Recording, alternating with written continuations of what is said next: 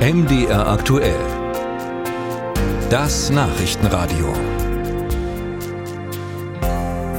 Bundesgesundheitsminister Karl Lauterbach plant einige Veränderungen in der Apothekenlandschaft in Deutschland. So sollen auf dem Lande künftig auch Apothekenfilialen zugelassen werden, in denen es keinen approbierten, also zugelassenen Apotheker gibt. Diese Filialen müssten dann auch keine Labore vorhalten und nicht an Not- oder Nachtdiensten teilnehmen.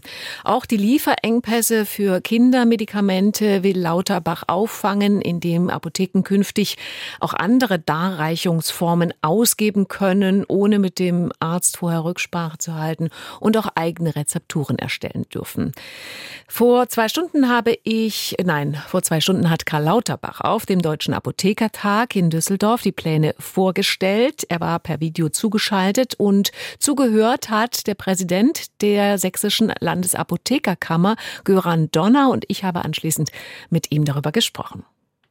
Herr Donner, die Präsidentin der Bundesvereinigung Deutscher Apothekerverbände, Gabriele Overwiening, hat Lauterbachs Pläne als Kampfansage gegenüber der gesamten Apothekerschaft bezeichnet. Die Neuordnung werde den Apotheken komplett den Boden unter den Füßen wegziehen, sagte sie. Sehen Sie Lauterbachs Pläne auch so kritisch? Also nach dem, was ich in den letzten Minuten gehört habe von ihm, sehe ich es genauso kritisch. Es ist eine Nicht-Antwort auf die Fragen, die wir ihm gestellt haben. Welche Fragen haben Sie denn gestellt? Es geht Ad 1 insbesondere um die aktuelle Honorierung. Wir verlieren Monat für Monat Apotheken. In Sachsen beispielsweise sind wir mittlerweile knapp 900 oder etwas mehr als 900, vermutlich ab Jahresende unter 900. Und es ist einfach dringend. Wir hatten ihn gefragt, wann es eine Honoraranpassung gibt. Die letzte war 2012. Die Pläne, die er vorgestellt hat zur Liberalisierung im Filialbereich, die passen einfach überhaupt nicht zum gesamten Bild die werden die Probleme nicht angehen, sondern sie werden sie eher verschärfen.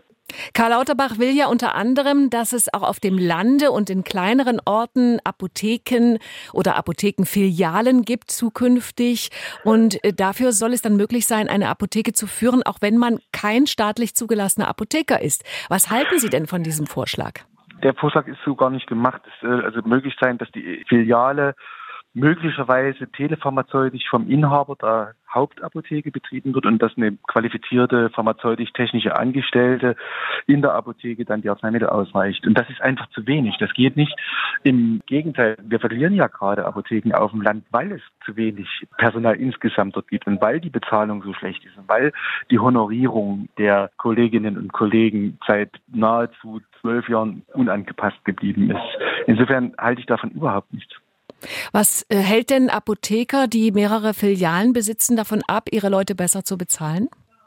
Das ist einfach das Gesamthonorar. Wenn Sie betrachten, dass wir ein Fixhonorar auf Arzneimittel haben, also einen festen Preis pro Packung bekommen und seit Februar diesen Jahres den Krankenkassen einen noch höheren Rabatt einräumen müssen als bisher, dann ist die Luft zum Atmen mittlerweile so dünn geworden, dass tatsächlich die Attraktivität, eine eigene Apotheke zu betreiben, auch eine Filialapotheke so schlecht geworden ist, dass das nicht mehr lohnt und dass man keine Lust hat, sich da in irgendeiner Form zu engagieren.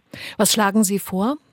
Also ich glaube schon, dass es dringend notwendig wäre, über das Packungshonorar jetzt nachzudenken. Es gibt wohl auch einen Termin, an dem die Abteilpräsidentin mit dem Minister sprechen wird. Das ist eine ganz wichtige Maßnahme, um das äh, System zu stabilisieren. Und dann muss man ins Gespräch kommen und gucken, welche Maßnahmen sind tatsächlich geeignet, um Menschen aufs Land zu kriegen. Das ist ja nicht nur die Apotheke als solches, da geht es um die gesamte Struktur.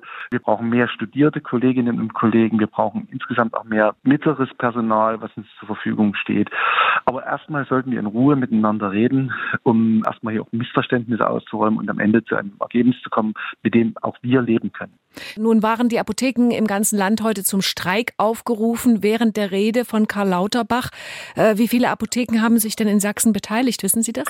Nee, das wissen wir nicht. Wir fragen das ja nicht ab. Aber ich glaube, viele Kolleginnen und Kollegen haben ihren Mitarbeitern ermöglicht, diese Rede zu hören. Auch damit man weiß, wie das Ministerium momentan tickt. Im Übrigen halte ich es für einen extrem schlechten Stil, wenn der Minister gestern diese Informationen an die Presse gibt, bevor er überhaupt mit uns jemals darüber gesprochen hat. Wie ist denn die Stimmung auf dem Deutschen Apothekertag in Düsseldorf? Ja, die ist sehr, ich, ich will das Wort kämpferisch vermeiden, weil das auch negativ konnotiert ist. Aber es herrscht viel Wut und auch Enttäuschung darüber, dass die eigentlichen Fragen unbeantwortet geblieben sind. Und es ist der feste Wille zu spüren, so lange zu protestieren, sich in Erinnerung zu bringen, bis wir an einem Tisch sitzen, verhandeln und ein gutes Ergebnis erzielen. Sagt der Präsident der Sächsischen Landesapothekerkammer Göran Donner hier bei MD aktuell.